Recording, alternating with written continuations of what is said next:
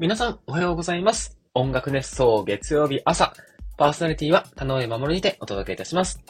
本日は4月10日の午前6時、放送開始ということでですね、えー、これを収録しているのが4月9日の夜中なんですけど、あの前日の夜ですね、に収録をしております。実は今日ですね、えー、甲府に人生初行ってまいりました。山梨はね、皆さんおなじみ音楽熱奏とかで行ったことは何回もあるんですけれども、甲府に行ったのは初めてでした。いつもエンジニア、前も音楽ネストで収録で、えー出ていただきました。エンジニアの南前くん、南前くんと、あとはよく一緒にお仕事をしている長尾さんというですね、音楽熱奏フェスでは、去年の音楽熱奏フェスでは、交通整理の、あの、お手伝いなんかもしてくださいました。えーランティスレーベルの長尾さんと3人で男旅ということでですね、甲府に行ってまいりました。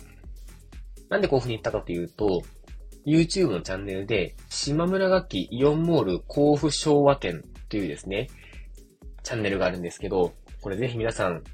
見ていただきたいんですけど、目隠しをした状態で、触っただけでギターの、あの、機種名というか、どんなギターかを当てるっていうですね、チャンネルがありまして、これがめちゃくちゃ面白いんですよ。これ南前くんの紹介で教えてもらったんですけど、マジですっごい変態かっていうぐらいですね、当てるんですよね。その、このイオンモール甲府昭和店の店長さんなんですけど、でその方を 見に行こうというか、あわやくば一緒に写真撮ろうなんていうですね、計画を立てまして、男3人で車を借りてブラブラと行って、で、無事にお会いすることも、店長さんとお会いすることもできて、えー、10万人登録者超えの兆候である銀の盾もバッチリ写真を撮ってきて、そして、ほったらかし温泉に男3人で浸かり、えー、綺麗な星空を見て帰ってきて今という感じでございます。なので、えー僕は大変今眠い状態なんですけれども、テンション上げてやっていきたいと思っております。はい。ということで、早速本編やっていきましょう。よろしくお願いします。はい。ということで、本編やっていきたいと思います。えー今日はですね、前々から続いております、田上の都市開発シリーズということでですね、えー今日何に紹介しようかななんて思ったんですけど、皆さん、今年開業する麻布台ヒルズというのをご存知でしょうか？あの、YouTube とかよく見よく見る方ならちょっとわかるかななんて思うんですけど、24時間ニュースっていうチャンネルがありまして、ほんと24時間ずっと、あの、新しいニュースを更新して流しっぱなしにしているというですね、えー、チャンネルがあるんですけれども、これの動画を更新している際に、天気予報がずっと流れているんですね。で、その背景に立っているのが、えー、麻布台ヒルズ。まあ、まさに作りかけですね。まあ、ほぼ完成しているんですけれども、その麻布台ヒルズについてはちょっと今日話をしていきたいと思っております。えー、これちょっと概要からご説明しますと、広さとしては、えー、東京ドーム1.3個分ぐらいの広さ、6300平米ですかね。で、えー、建築の、えー、目的というか、が、国際金融都市としての地位向上ということで、オフィス、ホテル、商業施設、分譲住宅、教育機関などが入る、えー、まあ、ビルがいくつかあって、で、その周りにもいろんな施設があってっていうですね、えー、場所となっておりますという感じでございます。で、国際金融都市としての地位向上って何で目打ってるかというと、これあの、日本人がもちろん住むこともできるんですが、どちらかというと、外国の海外に暮らしている富裕層の方が、家族ごとこっちに引っ越してきて、で、そのあたりの麻布台全部で、こう、すべて完結させるっていうのを目的とした場所らしいです。なので、その外国のビジネスマンが海外で、えー海外からやってきて、えーみんなで暮らせる場所を目指して、えー作っている施設という感じで、まあ、ニュータウンですね。が今できていますよという感じです。はい。ちなみに余談なんですけど、僕結構このあたり、麻布台とか麻布十番六本木あたり結構よく行くんです。えーレコーディングスタジオもいっぱいあるし、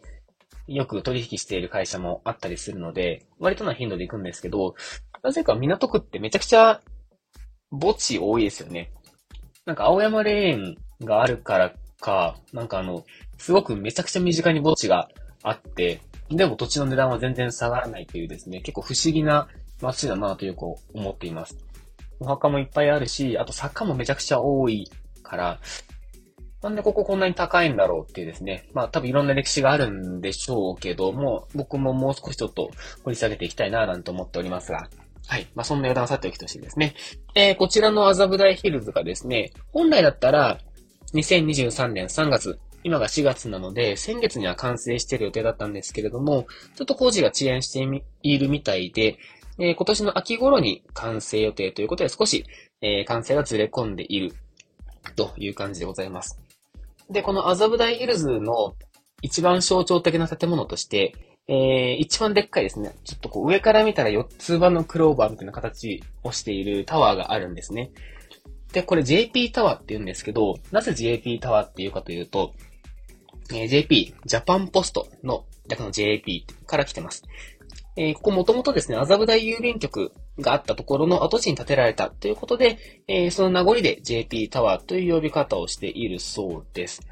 で、これがですね、えー、高さ、なんと330メートルということで、実は日本で最も高いビルなんですね。なので近くに行くとめちゃくちゃ存在感があります。ちなみにあの、このビルが建つ前の日本一高い建物は、えー、大阪にあるアベノハルカスですね。これが300メートルの高さだったんですけれども、これを30メートル越すほどの大きさということでですね、結構な存在感があります。で、ただ、なんかあんまり話題になってないというか、すごくこう、日本で一番高いはずだし、なんて言うんでしょうね。こう、すごい一大イベントみたいな感じで、えー、開発が進んでいるんですけれども、なかなかあんまり話題になってないですね。まあ、JP タワーっていう名前がちょっとこう、ごめんなさい、地味な印象があるっていうのももちろんありつつ、あとですね、あの、見た目が、あの、ちょっと隣ぐらいにある森タワーもうすでに立ってるですね、森タワーと結構似た、えー、作りになっているということもあって、それもあってなかなか、えー、話題になってないのかななんて思ってます。ちなみにこれ、えっ、ー、と、シーザー・ペリーさんという方が、えー、デザインを手掛けたもので、このシーザー・ペリーさんという方がですね、割と似通ったデザインのものを作りがちだそうです。で、これも諸説いっぱいあるんですけれども、あのー、それが個性だっていう風に言い張って、そういう似たようなデザインになっているのか、はたまた森ビルとの、なんでしょう、こう、えー、なんか近しい、だって、あのデザインにあえてしたのか、っていうのは、あのー今だったらよくよくわからないんですけれども、あ、すいません。ちょっと今疲れててですね、今日全然、えー、舌が回ってなくてごめんなさい。ちょっと聞き取りづらいところがあったら、えー、申し訳ないんですけれども、はい。なんで、森タワーと、この JP タワーっていうのは結構似たようなビルになっているので、あんまりこう、存在感が薄いというか、こう、インパクトがですね、東京スカイツリーとか、そんなものよりも薄いのかななんて思っておりますと。はい。で、えっ、ー、と、これ、まあ、オフィスとかホテルとか入っている、えー、あと商業施設ですね、が入っているビルなんですけれども、えー、住宅ビルがですね、えー、サービスアパートメントという、まあ、高級ホテル的な、えー、サービスを、えー、取り入れた住宅地になっておりまして、まあ、つまりめちゃくちゃ高級なサービスが、えー、高級な場所で高級なサービスが受けれるというふうなものになってます。ちなみに、えー、海外、海外っていうかアメリカかな？では、賃貸のことをアパートメントと呼んで、分譲住宅のことをコンドミニアムというそうです。なんか、日本ではアパートメントって言ったら何でしょう？ちょっと小さい建物なイメージなんですけれども、えー、アメリカでは、えー、賃貸住宅のことを総称してアパートメントと呼ぶので、サービスアパートメントという、えー、サービス名になっているそうです。という感じです。で、これすごいのがですね、ちょっと調べたんですけど、えー、分譲住宅、えー、これがですね、えー、千、一番大きいところ？で、えー、1600平米あって、おそらく、えー、2億ドルくらいするのではないか、というふうに言われております。2億ドルですよ。しかも、これプラス、サービスアパートメントの、えー、費用もずっと支払い続けなきゃいけないっていうことで、これ凄まじい金額なんですよね。で、あの、今まで一番高かったのが、えー、マーク表参道っていう建物なんですけど、これが626平米で、えー、およそ67億ですね。なので、あのー、まあ、もちろん、このマーク表参道よりも大きいとはいえ、とはいえ2億ドルはやりすぎなんじゃないかなって僕は思うんですけれども、はい。そんな、めちゃくちゃ高額、高級な、えー、賃貸と、賃貸自分上なのか賃貸なのかわかんないですけど、あのー、価格となっております。まあちょっとまだ噂なのでね、実際売り出されたらどうなるかわかんないんですけれども、おそらくそのぐらいになるだろうと言われております。えー、ちなみに、えー、高いところで言うと、アメリカだとセントラルパークタワーというところがですね、えー、131階の1700、えー、平米で、えー、2億5000万ドルというですね、えー、まあ、ちょっと広くなって値段もその分ゴンと上がっているっていうところが結構高級な住宅ということでですね、よく有名で知られているんですけれども、まあ、これとほぼ同じぐらいの、えー、値段になっていますよと。で、ただ、あの、ここでポイントとなるのが、アメリカとかの高級住宅って高いんですけど、資産価値がですね、そんな日本ほど崩れないんです。なぜかっていうと、地震がないからなんですね。えー、揺れる、揺れて倒壊することがないので、基本的には一度家を買ったら、代々家族でその家を継いでいくみたいな風習というか文化があるそうで、まあ一代で、えー、原価償却するというよりかは、二代三代と、え、その家を継いでいって、まあ、50年、60年、さらにその何十年も、えー、その土地、その家を、をえー、使っていくっていう、あのー、イメージなので、まあ、この値段は高いんですけど、まあ、その分ずっとこう、住み続けられますよと。しかも売却する時も結構高値で売れるよっていう感じなんですけど、日本の場合は地震がすごく多いので、基本的にはやっぱり60年ぐらいが住む限度なんですね。なので、1台もしくは2台ぐらいがまあ精一杯かなと。で、しかも60年経ったらもう資産価値が買った時よりもガンと下がってきてしまうので、結構なですね、こう高い買い物なんですね。なので、アメリカで土地を買ったりとか、えー、家を買ったりとかするよりも、日本で買う方が、基本的に同じ値段だとしたら、結構損しちゃうというか、やっぱ高いんですね。なので、あの、そういった意味でも、この、えー、JP タワーの、えー、住宅部分の2億ドルというのはですね、めちゃくちゃ強気な値段だなという感じでございます。はい、果たしてどんな人が住むんだろうかと、えー、僕には全く想像がつかないんですけれども、はい。あの、完成したらですね、この辺りちょっとうろうろして探検してみようかなと思ってます。で、この辺りトラノモンヒルズ駅が近くにあるんですけれども、ここもずっと工事してますね。で、このトラノモンヒルズと、えー、麻布台ヒルズの結構こう、連携というか、を、えー、手掛けているそうで、なので多分麻布台ヒルズの工事が終わって、えー、トラノモンヒルズの工事が、えー、本格的に進んで、多分また完成するのは何年か、もしかしたら10年後とか、そのぐらいになるかもしれないんですけれども、はい。あのあたりはですね、街づくりが盛んに進んでいますよ、といったところです。で結構、六本木あたり、こう、港区あたりって、高級住宅街が多いんですが、結構古い街並み、古い建物も多いんですね。で、ここの麻布台ヒルズもともとは、結構、こう、古き良き、えー、建物が建っていたところだったんですけれども、まあ、これが、えー、再開発で、今回麻布台ヒルズというドカーンとでかい、えー、施設というか、エリアができて、で、おそらくまだまだ古いエリアいっぱいある、あるっぽいので、開発はまだまだ何十年も続いていくんじゃないかなと思っておりますので、えー、港区の進化もですね、えー、見守っていきたいなと思っております。はい。ということで、今回は麻布台ヒルズ、そして JP タワーについて話をしてまいりました。たまにね、こういう都市開発の話もしていきたいなと思っておりますので、ぜひぜひ皆さん、えー、聞いていただければ幸いでございます。はい。ということで、えー、また来週もお会いしましょう。田上でした。バイバーイ。はい。ということで、ヘンディングトークです。は。い今、テンション的にはこのぐらいの、えー、なんだ、声のトーンが、えー、素のテンションなんですけども、まあ、せっかくラジオを撮るので、結構テンション上げて喋ったんですけど、なかなか大変ですね。